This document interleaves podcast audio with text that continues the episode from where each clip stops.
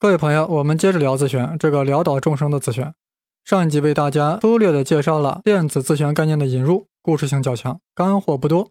现在给大家引入一些较深入的内容，逐渐将自旋拓展到宇宙万物，这样才能引人入胜。我们平时都爱说呀，电子的自旋是二分之一，这具体是什么意思？这和自旋角动量在任何方向投影都是二分之 h 或负二分之 h 是什么关系？所谓电子的自旋是二分之一。完整的说法是，电子的自旋量子数是二分之一。量子数什么玩意儿？量子数是量子力学中表达原子核外电子运动的一组整数或半整数。因为核外电子运动状态的变化呀是不连续的，是量子化的，所以量子数的取值也是不连续的，只能取一组整数或半整数。量子数包括主量子数 n、角量子数 l、磁量子数 m、自旋量子数 s。四种，注意啊，上面说的这个字母呀都是小写的。简单的说，主量子数 n 是能量的量子化，角量子数 l 是角动量的量子化，磁量子数 m 是空间的量子化，自旋量子数 s 是自旋运动的量子化。说的稍微具体一点啊，主量子数 n 就是决定了轨道能量的主要量子数，决定了这个电子呀是在哪个电子层，是在第一层呢，还是第二层呢，还是第 n 层呢？所以这个主量子数小 n 可以取一二三四五六，分别对应了电子层的符号是 k l m n o p。角量子数小 l 决定了电子空间运动的轨道角动量，从而决定了电子云的形状，决定了电子所处的亚层。磁量子数小啊小 m 决定了原子轨道或者说电子云在空间的伸展方向。自旋量子数小 s。正是我们现在要重点对付的。现在我们来正式引入自旋量子数的概念。刚才我们说了呀，每个电子都具有自旋角动量 s。注意，这是个大 S 啊。这个大 S 自旋角动量在空间任何方向投影都只能取两个数值，正负二分之 h。那么它在 x、y、z 这个坐标系中，x、y、z 这三个坐标轴上的投影也应该都是正负二分之 h。也就是说。S(x) 等于二分之 a 正负二分之 h，S(y) 等于正负二分之 h，S(z) 等于正负二分之 h。当然了，这里的 h 呀都是带 bar 的。我们看着这个正负号呀很不舒服，怎么把正负号可以去掉呢？去平方，对吧？S(x) 平方等于四分之 h 平方，S(y) 的平方等于四分之 h 的平方，S(z) 的平方等于四分之 h 的平方，这样就可以得到了 S 平方等于 S(x) 平方。加 s(y) 的平方加 s(z) 的平方，最终等于四分之三 h 平方。现在啊，我们强行令这个 s 平方等于小 s 乘以括号小 s 加一反括号乘以 h 平方。我再念一遍啊，现在我们强行令这个自旋角动量大 S 的平方等于小 s 乘以小 s 加一再乘以 h 的平方。那么大家现在想想，小 s 取多少的时候，s 的平方就正好等于我们刚才算出来的四分之三的 h 平方呢？哦，这很简单，小 s 取二分之一的时候，大 S 的平方就正好等于四分之三 h 平方了。所以啊，我们就称这个小 s 呀是自旋量子数。对于电子来说，自旋量子数就只能取一个数值二分之一，这就是我们经常所说的呀，电子的自旋是二分之一。完整的说法其实是电子自旋量子数是二分之一啊，但我们刚才的做法呀，大家肯定觉得很奇怪呀，除非你之前学过量子力学，就是我们为啥非要将大 S 平方非要写成是小 s 乘以小 s 加一再乘以 h 平方呢？硬写成这种形式以后，然后又故作发现的说，哎呀，这个小 s 取二分之一的时候，这 s 平方大 S 平方不正好等于四分之三 h 平方吗？这样做有什么意义？难道是玩数学游戏吗？那有什么物理意义呢？哎，我这里必须要解释一下。现在我们已经知道呀，一个电子在绕原子核旋转时呀，就有轨道角动量。与此同时，电子本身啊，还有内禀的自旋角动量。量子力学当然是先研究了轨道角动量。这里要再强调一下，所谓轨道角动量，是指电子绕原子核所产生的角动量，记作大 L。量子力学啊，早就把轨道角动量量子化了。也就是说，将轨道角动量大 L 表达为大 L 平方等于小 l 乘以（括号小 l 加一反括号）再乘以 h 平方。其中这个小 l 呀，就是角量子数，用来表达角动量的大小。这个小 l 可以取零、一、二、三、四等等。哎，有人说你这个轨道角动量 L 平方这个式子咋来的呀？哎，这回我们就不讲了，这是之前的成果，你就先接受就完了。那我们把这个式再说一遍啊，轨道角动量大 L 平方就等于小 l 乘以小 l 加一乘以 h 平方。我们既然已经有了轨道角动量 L 平方的这样一个表达方式了，当我们研究电子的自旋角动量的时候呀，就想着与已经掌握的轨道角动量进行比对，毕竟大家都是角动量呀。这个比对并不难，大 S 平方当然应该对应大 L 平方呀，大家都是角动量嘛，是吧？所以我们就想着把这个大 S 平方呀也写成这种小 l 乘以小 l 加一乘以 h 平方的形式，于是就有了大 S 平方等于小 s 乘以小 s 加一乘以 h 平方这种形式。哦，原来是这样的。既然小 l 是表达了轨道角动量大小的量子数。那么与之对应的小 s 就应该表达自旋量子数。原来是这样，这个自旋量子数呀就是这样强行比对而产生的。但必须要注意，人家角量子数小 l 可以取零一二三四，而你电子的自旋量子数小 s 只能取二分之一。所以我们说电子的自旋量子数是二分之一，或者干脆说电子自旋是二分之一。它在空间任何方向的投影都只能取两个数值。正负二分之 h，这就是自旋量子化，它只能取普朗克常数 h 的半个。呃，听到这里，我们不仅要问呀，只有电子有自旋吗？当然不是，正电子呀、中微子呀、夸克等基本粒子呀都有有自旋，而且都是二分之一。光子也有自旋，而且旋的更猛，光子自旋是一啊。物理学家在脑子里外外出来的引力子更有自旋，那自旋的更猛烈，引力子自旋是二，很二的。这一切正是量子力学所揭示的。离子有自旋，而且自旋是量子化的，也就是说，自旋只能取普朗克常数的整数倍或半整数倍。既然各位离子都有自旋，那是不是该分分类呢？怎么分才分得有水平呢？渐渐的呀，物理学家发现，凡是自旋是半整数倍的离子，服从一个统计规律；而自旋是整数倍的离子呀，服从另一个统计规律。好吧，那我们就这样区分吧。所谓自旋半整数倍的。就是自旋量子数取二分之一、二分之三、二分之五之类的。对于这样一类离子，我们给了它一个名字，通通都叫费米子。它们遵从费米狄拉克统计。而对于自旋量子数是整数倍的，比如一啊、二啊什么的，通通都叫玻色子。它们都服从玻色爱因斯坦统计。呃，下面我们就略微展开说说这两类啊。先看看费米子。费米子啊，这个中文名字好有感觉啊，费米的儿子。凭啥就不是费曼子或郎道子呢？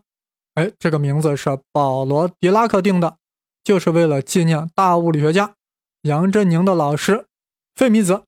费米子，Oh no，是纪念费米 （Fermi），所以将自旋为半整数的离子通通叫费米子 （Fermion）。估计有人纳闷了，凭啥狄拉克就具有命名权呢？你又不是教皇保罗二世，你只是保罗·狄拉克呀。那是因为狄拉克找到了自旋的起源，竟然从理论上导出了自旋，啊，这种牛逼不是一般人能想象的，就是要仰望一下，也要搞明白狄拉克方程。可我们现在连薛定谔方程都还没有讲，怎么有可能去接触相对论的狄拉克方程呢？路漫漫其修远兮，吾将上下而求索。好，之所以将自旋半整数倍的离子呀都称之为费米子，关键是它有一个共性，都满足抛力不相容原理。也就是说，两个费米子不能同时出现在相同的量子态中。也就是说，费米子缺乏包容之心，不能允许其他费米子和自己共享一个状态，具有很强的排斥性，与同类很不相容。呃，抛离不相容原理啊，我们在中学就学过，在那里我们是专门对电子来说的，其实它是针对所有费米子的，它是微观离子运动的基本规律。所以在这里啊。我要把抛离不相容原理再严格表述一下，当然是比较专业的表述。在非米子组成的系统中，不能有两个或两个以上的离子处于完全相同的状态。拿电子来说，在原子中，完全确定的一个电子状态需要四个量子数，也就是说主量子数 n、角量子数 l、次量子数 m、自旋量子数 s。所以，泡利不相容原理在原子中就表现为不能有两个或两个以上的电子具有完全相同的四个量子数，或者说一组确定的量子数 n、l、m、s 只能容纳一个电子，绝不能是两个。或者说呀，任何两个费米子不能拥有同样的量子态。说的通俗一点，就是两个费米子不能在同时出现在同一个地点。啊，这一点对我们很关键啊！正因为这一点。费米子才构建了我们的物质世界，所以我们可以认为费米子是物质粒子。哎，为啥不相容反而构建了物质世界啊？这一点啊，只有听了玻色子的特点以后呀，才能够参透。其实刚才很多朋友已经听出了弦外之音，已经推断出玻色子一定与费米子具有相反的特点。啥叫玻色子？就是自旋为整数的粒子。整数了又如何？整数人家就不遵循。泡利不相容原理了，也就是说，在同一时间、同一地点可以容纳无穷多个玻色子。哇塞，这还了得！大家想想，一旦温度较低，玻色子就会抱团取暖，凝聚在一起，发生玻色爱因斯坦凝聚。如果我们的世界中只有玻色子，那不就早完蛋了吗？动不动无数个离离子凝聚在一起了，那还如何构建我们的物质世界呢？哇，真的好奇妙呀，也真的很后怕呀！幸亏费米子不相容，否则我们都被玻色爱因斯坦了。但是我这又要转折了，我们的世界也离不开玻色子，因为他们在承担着宇宙的另一项重大的角色——传递作用力。我们在《黑洞与平行宇宙》那期节目中啊，给大家介绍过，微观粒子之间存在四种相互作用力，也就是引力、电磁力、强力和弱力。这四种力是如何运作的呢？量子场论认为。离子与离子之间是通过交换更小的粒子而产生相互作用的。就比如说两个人滑冰吧，互相传递一个皮球，结果就交换作用力了。具体来说，电磁力就是用了交换光子而产生作用力。比如说电子与质子之间的作用力就是通过交换光子来产生的。强力就是像质子、中子这类强子之间的作用力，是通过交换胶子来实现的。啊，胶水的胶，胶子不是饺子。弱力是通过传递 W G Z 玻色子来实现的。那引力当然是通过交换引力子来实现的。现在我们清楚啊，自然界的四种力就是通过交换四种玻色子来实现的。这四种玻色子，我再说一遍，就是传递引力的引力子，自旋是二；传递电磁力的是光子，自旋是一；传递弱力的 W Z 玻色子，自旋是一。传递强力的是胶子，自旋也是一。呃，这里啊，我们把胶子专门说一下。大家知道，除了特殊的氢原子以外啊，原子核一般是由多个质子和中子所构成的。这其实有点怪。大家想想，质子是带正电的呀，同性相斥呀。那两个质子都是正电荷，那它之间的这个库仑排斥力应该把原子核搞得鸡飞狗跳、飞散开来才对啊。那为什么原子核那么稳定呢？还超级稳定呢？那一定是因为核子之间存在一种能够压服库仑斥力的强相互作用力，这就是所谓的强力，就是这个强力压住了质子之间的库仑排斥力啊，强龙压住了地头蛇，从而使不同质子能够在同一个屋檐下生活。那问题是这个强力从哪里来的？或者说是通过交换什么子儿来传递的？物理学家开始想象构建，他们认为核子是由更加基本的离子夸克所组成的。核子，核子是啥？就是质子和中子的统称嘛。所以我们经常说核子武器，核子武器上什么原子弹、中子弹，这都是核子武器嘛。再说一遍啊，核子就是质子和中子的统称。质子中呀有三个夸克啊，就两个上夸克，一个下夸克。中子也是由三个夸克组成的。一个上夸克，两个下夸克。夸克本身就是个费米子，自旋为二分之一的费米子，但夸克可以吸收和发射胶子来传递作用力。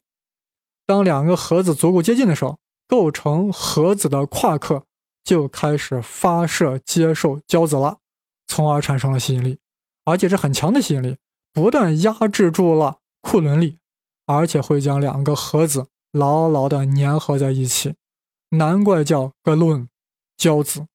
还就真如同胶水一般。那有人会说，这胶子搞的两个原子核、两个核子越来越接近，越来越接近，那岂不要合并了吗？这你别担心，当两个核子过于接近的时候呀，构成各自夸克的就又不乐意了啊！这也太过分了吧？怎么能和我有肌肤之亲呢？双方呀，就又开始互相喷射胶子，从而产生斥力。这样，质子与质子之间，中子与中子之间，质子与中子之间，就能形成了一个又紧密。但又不至于合并的状态，共同组成了原子核，为构建物质世界服务。听到这里，大家难道不觉得很神奇吗？大自然岂止是鬼斧神工，岂止是神出鬼没，简直是惊天地泣鬼神，不由得令胡先生唏嘘感慨：这世界难道真的有一个总设计师吗？我们再看看费米子啊，个个都是半整数的自旋啊，觉得很自卑啊啊，所以极度保护自己的隐私。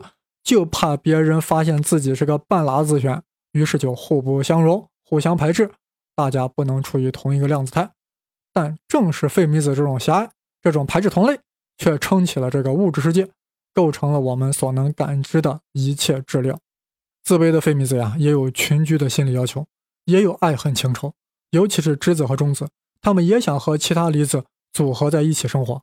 这时，埋藏在核子心中的夸克就要发射了。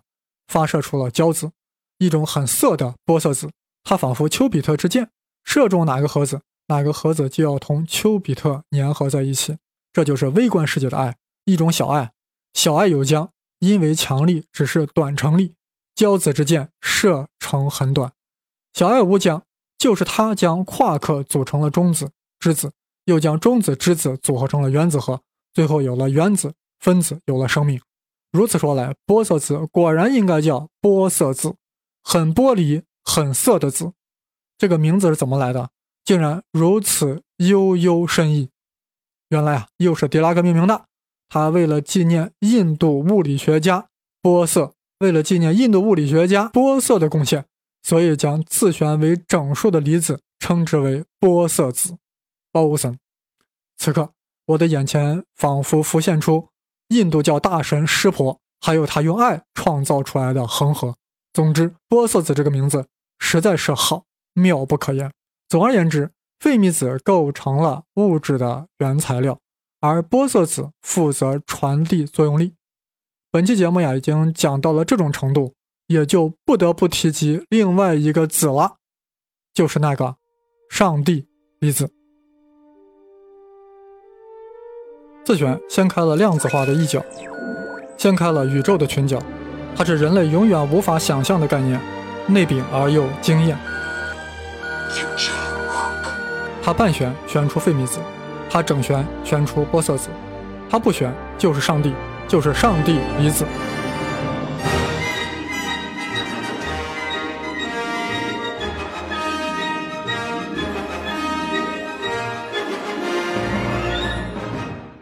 呃，要说上帝离子呀，我们必须要从标准模型说起。为了解读这些众多的离子，物理学家建立起了一个标准模型，试图对整个离子物理进行一个统一的解释，让各种各样的离子有一个统一的归宿。这个标准模型呀，是建立在杨米尔斯理论基础之上的。杨米尔斯，杨是谁？当然是杨振宁啦，就是杨振宁米尔斯理论。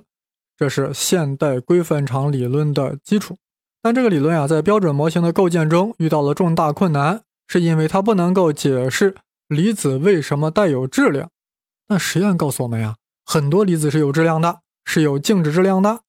如果标准模型不能够解决质量来源问题，那杨振宁等人所设想的标准模型就要完蛋呀，就要燃并卵。有一位英国物理学家吹着。苏格兰的风笛就要出手挽救标准模型了，他的名字就是希格斯。怎么挽救？我想大家都知道套路的，不就是做一些假设吗？希格斯 （Higgs） 是这样假设的，其内容有如神话一般，仿佛是圣经的开篇。在茫茫无际的宇宙中，到处都存在一种场，它充斥于真空之中，充斥于空气之中，甚至存在于物质的内部，它无所不在。这什么场呢？既然是我提出来的，那就叫希格斯场吧。宇宙间的各种离子就在这个场里游来荡去，横冲直撞，其中很多离子就和这个场，也就是和希格斯场发生了互作用。这一作用不要紧，本来没有质量离子就带上质量了。一个离子与希格斯场作用的越激烈，它获取的质量就越大。就是靠着这种方式，深陷在希格斯场之中的电子和夸克就获取了质量，而光子似乎对希格斯场视而不见，毫不理会，所以依然保持了零质量。所以光依然可以以光速在宇宙之中穿行。这里加个注释啊，所谓光的质量，光子的质量为零啊，是指它的净质量为零。现在的问题是呀，我们怎样才能判定希格斯的假设是否正确呢？你那个无所不在的希格斯场也观测不到呀，所以你咋说也无法判断对错呀。所以你希格斯有义务给出一个可观测量啊。希格斯是个科学家，当然懂得这个道理，所以他继续宣称，悍然宣称，希格斯场一旦进行了量子化激发，就会产生一个离子，这个离子是可以观测到的。他还很形象的说呀：“给希格斯场一个刺激，就像在大海中产生了个波浪，这个波浪就是那个新离子。但这个刺激必须特别大，否则这个大海啊浪不起来。那别人会问他：如果要是我们已知的离子，即便观测到了，你凭啥判断就是希格斯场激发出来呢？”希格斯被逼得走投无路呀，只能悍然宣称：“我希格斯场激发出来离子与任何已知的其他离子都不一样。”什么？哪里不一样？那就是它的自旋为零。哇塞，自旋为零，好奇葩的假说呀！绝对超凡脱俗。因为在这之前啊，从来还没有自旋为零的离子。过去自旋再小，那也是二分之一。你这自旋为零，那可真是匪夷所思呀！岂不闻山不转水转，水不转心还在转？难道你这个离子涅槃了吗？不少人啊不想理会希格斯假说，但也有些人对这个假说抱有很大希望，因为它一旦成立，标准模型就得到了挽救。所以物理学界早早的就把这个自旋为零的离子命名为了希格斯玻色子。哎，估计有人听了一激灵啊！为啥叫希格斯玻色子呀？因为希格斯设想出来的呀。那当然叫希格斯玻色子了。那凭啥叫玻色子呢？因为希格斯说它的自旋为零，啥叫玻色子？就是自旋为整数的例子呀。零难道不是整数吗？所以希格斯构想出来这个离子就叫做希格斯玻色子啊，这个名字很有味道呀。无论是中文的希格斯玻色子，还是英文的 Higgs boson，都是越品越有味道。话说那个标准模型呀，一共预言了六十二种离子存在，早都被实验证实了。就差这个希格斯玻色子没发现了，咋回事？希格斯说了：“我的儿子，希格斯玻色子质量太大了，你们用的加速器能量不够，需要用更厉害的强子对撞机猛撞，才能把我的 Higgs boson 撞出来。”啊，实验物理学家听了很亢奋啊，所以不断向政府要钱，要求建更长、更猛烈的对撞机，发誓要把 Higgs 撞出来。而终于有一天。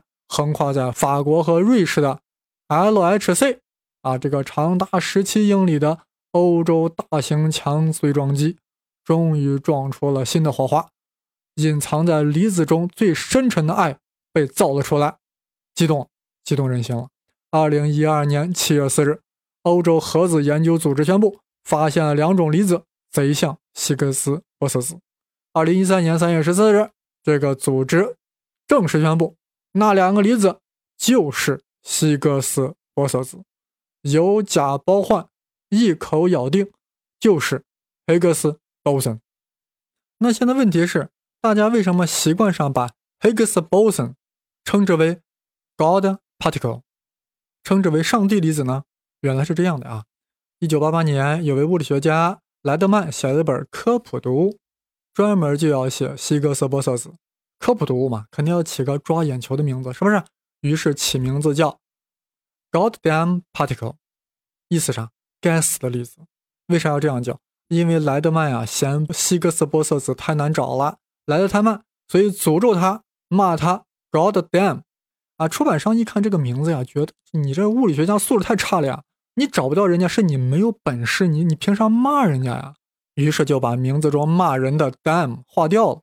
那 god damn particle 把 damn 一划掉，成啥了？